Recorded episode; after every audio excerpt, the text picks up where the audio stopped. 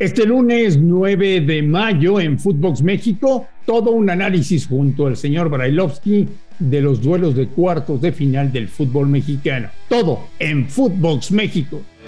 Footbox México, un podcast exclusivo de Footbox. Amigos de Footbox México, un gusto saludarles arrancando una nueva semana. Lunes 9 de mayo. Mañana es el Día de las Madres. Y tendremos miércoles y jueves partidos de ida, sábado y domingo partidos de vuelta. Está definida la liguilla del fútbol mexicano.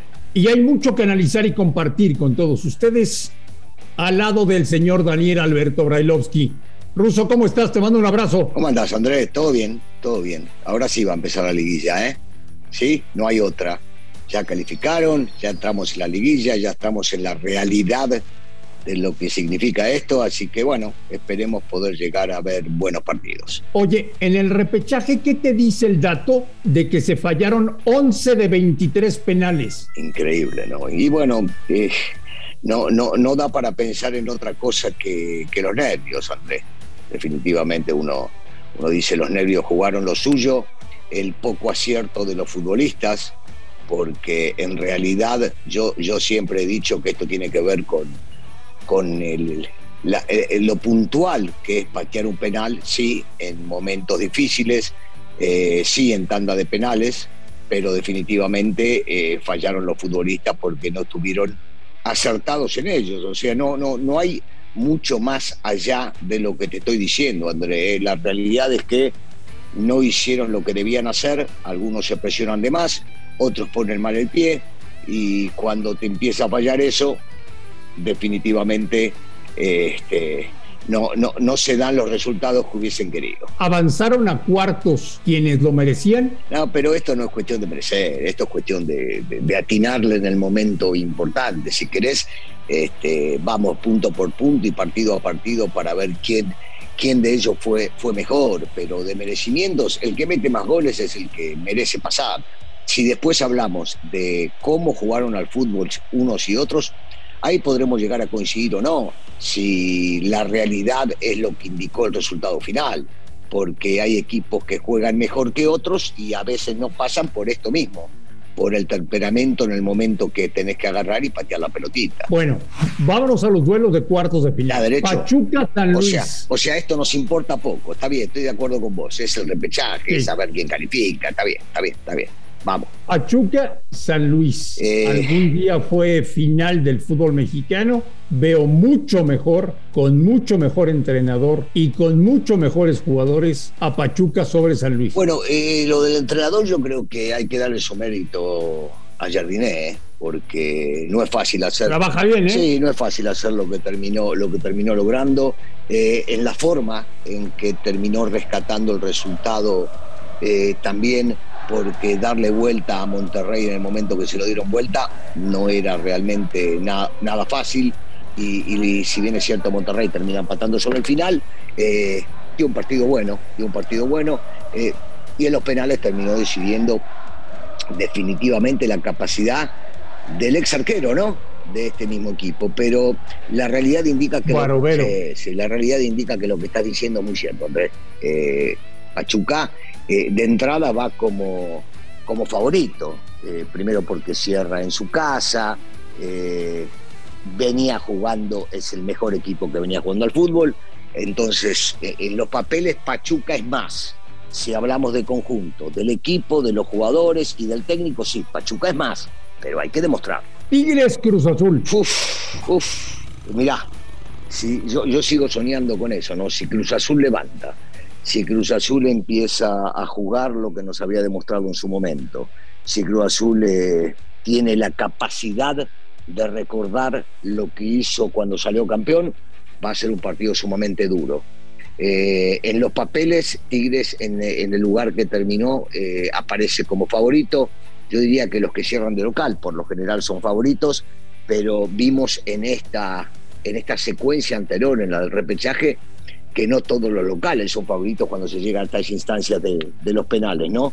Pero otra vez, Tigres es levemente favorito y digo levemente porque si se acuerdan los muchachos de cómo jugaban y lo que hacían hace no mucho tiempo, hace un año, el partido va a ser sumamente complicado. Los dos partidos van a ser complicados. Atlas Chivas. Bueno, eh, eh, si, tenemos que elogiar algún trabajo, en este caso es el de cadena. Lo que viene haciendo este muchacho con su equipo es loable. Eh, y no es por hablar mal del técnico anterior, pero, pero los ajustes que hizo fueron formidables. Le terminó sirviendo y mucho lo, el cambio, sobre todo de la parte defensiva, ¿no? Porque eh, jugar, jugar con cinco hombres no lo hacía seguido con el técnico anterior, eh, porque le dio la titularidad indiscutida a Jiménez, porque hizo aparecer al chico Orozco. Eh, entonces me parece, me parece que Chivas viene jugando bien al fútbol, viene jugando bien al fútbol, fue muy contundente el día de ayer, pero Atlas sigue jugando a lo que lo llevó al título. Entonces, en un partido de estos denominados clásicos de la región, me parece que este, tenemos que guardar un poquito de distancia y ver cómo aparecen en este partido. Va a jugar mucho, mucho la parte emotiva. La parte emotiva va a ser fundamental para este duelo. Te pregunto tres cosas sobre Chivas. Dale. ¿Qué futbolista Fernando Beltrán? Eh? Ah, bueno. ¿Te acuerdas que lo, venimos hablando hace mucho tiempo, eh, lo de Beltrán? Eh, le mandó un recadito a Buse, ¿no? Eh, cuando, cuando le hicieron una entrevista. Me, me parece me parece que Beltrán está volviendo a ser el Beltrán que todos imaginamos que podía llegar a ser. Jugador dinámico, un jugador que quita pelotas, un jugador que pisa al rival. Eh, tiene la suerte de jugar al lado de él Torres, porque Torres cubre todas las posiciones en la mitad de la cancha y, es un acierto que esté en, esa posición junto con Beltrán, lo ayuda mucho. Eso, eh, una pena, permitime que me meta lo de Angulo, ¿no? Que, que, desgracia lo que es el fútbol, ¿no? Porque eh, Talavera. ¿Qué pierde Chivas en Angulo? Eh? bueno, pero mira, vos dirás Angulo. Angulo ya tenía un poco más de experiencia, era un jugador que se había enganchado bien.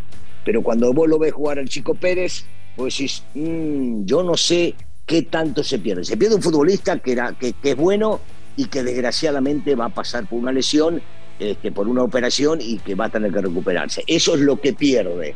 Pero, pero en la parte este, del virtuosismo eh, me, parece, me parece que este chico Pérez tiene mucho, es jovencito, pero tiene mucho para dar. Y la motivación de Alexis Vega después de renovar contrato, te preguntaría yo, Rousseau, si Vega es el mejor futbolista de la liga.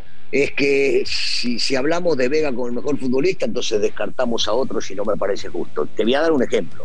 Silva, el arquero de Puebla. Hasta el día de hoy me parece que le compite a cualquiera para ser eh, el mejor futbolista también del torneo. Lo que pasa que es arquero y entonces no miramos a los porteros eh, y siempre miramos de la mitad de la cancha para adelante.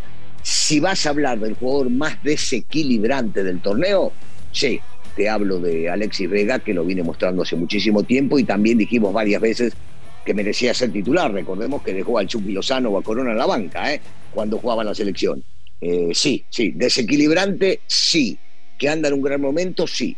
El mejor, viste, yo a mí a mí me gusta cuando hablas de los mejores hablar por posiciones, no podés agarrar y dejar afuera algunos chicos que vienen haciendo las cosas muy bien. América Puebla. Mirá, eh, Puebla últimamente se le complica a la América, pero Puebla no es el mismo Puebla del principio del torneo. Te lo hago fácil. Si Puebla juega como viene jugando, no tiene mucha chance y no pasa a ser eh, favorito por más de que sean el 4 contra el 5 y sobre todo cuando el primer partido local. Si Puebla cambia eh, y regresa a las bases y puede llegar a recuperar lo que hacían en los, te diría, los primeros ocho partidos del torneo, entonces sí, va a ser un partido parejo, va a ser un partido que eh, se va a poder llegar a ganar inclusive hasta desde la banca haciendo buenos cambios o manejando el partido dependiendo del ritmo como, como esté en la cancha. Te pregunto de dos fracasos. Con la eliminación de ayer, Pumas ha ligado 10 años sin título oficial. Me pateó Sí, sí, sí, bueno. E, es una pena porque había dado un muy buen torneo con, con escasos futbolistas, con un gran trabajo de Ledini, que sí, por supuesto que se habrá equivocado en estos últimos dos contra el Seattle Sanders y también contra, contra Chivas eh, no hay ninguna duda, pero recordemos que cuando este equipo tiene una baja, una baja, el equipo cae y cae mucho. Y ayer tenía dos titulares indiscutibles que no pudieron jugar, el brasilero y Alan. Entonces, eh, para tomar en cuenta y entender con qué clase de futbolistas cuesta un técnico para poder llegar a decirle después que fracasaron. Yo digo que eh, la gestión es muy buena y el trabajo de los muchachos durante todo el torneo este y la Conca Champions también fue bueno. Sí, terminaron siendo fracasos porque no lograron eh, lo que ellos tenían como meta. Y entonces al no lograrlo tenés que marcarlo como fracaso. Pero cuidado, hay que medirlos a los técnicos y a los futbolistas dependiendo del plantel. Y el mayor fracaso de todos. Quiero tu opinión de lo que pasó con Monterrey. Sí, sí, eso, eso es definitivo. Sobre todo cuando arrancan ganando, viste, el primer e, este partido contra San Luis, jugando de local, se dejan empatar apenas empieza el segundo tiempo.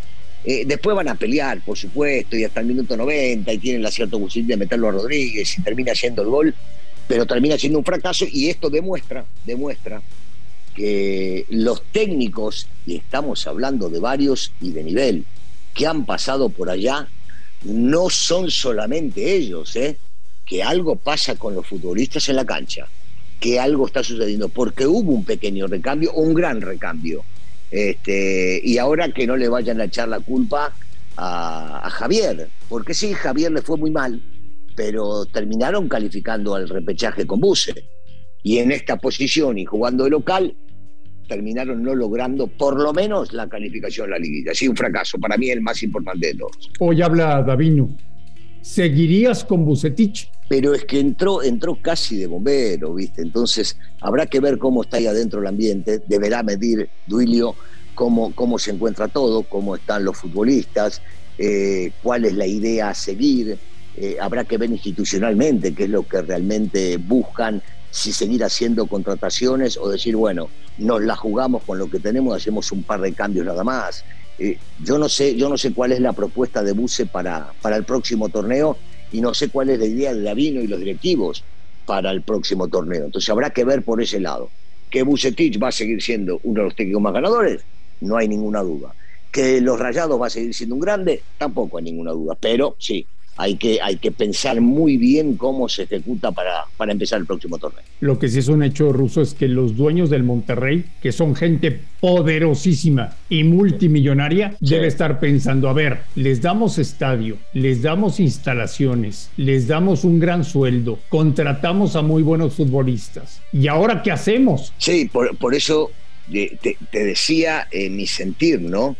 Mi parecer de lo que debe estar sucediendo deben hablar mucho arriba, muy por arriba inclusive de Duilio, para ver qué es lo que van a realizar. Y después habrá que concretar y una vez que se decida, porque el mandato viene desde arriba, una vez que se decida, saber a dónde van. Monterrey no puede resignarse.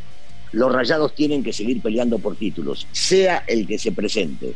Y entonces tendrán que rever muy bien cuáles van a ser las circunstancias, cuáles son los jugadores que sí han rendido o que vienen rindiendo y cuáles le tenés que decir hasta luego. Ruso, te deseo que pases un maravilloso lunes y estamos en contacto en la semana aquí en Fútbol. Claro que sí, André, te mando un abrazo, saludos para todos. A nombre de Daniel Alberto Brailovsky y de André Marín, esto fue Footbox México de lunes 9 de mayo. Los invitamos a que nos sigan escuchando. Esto fue Footbox México, solo por Footbox.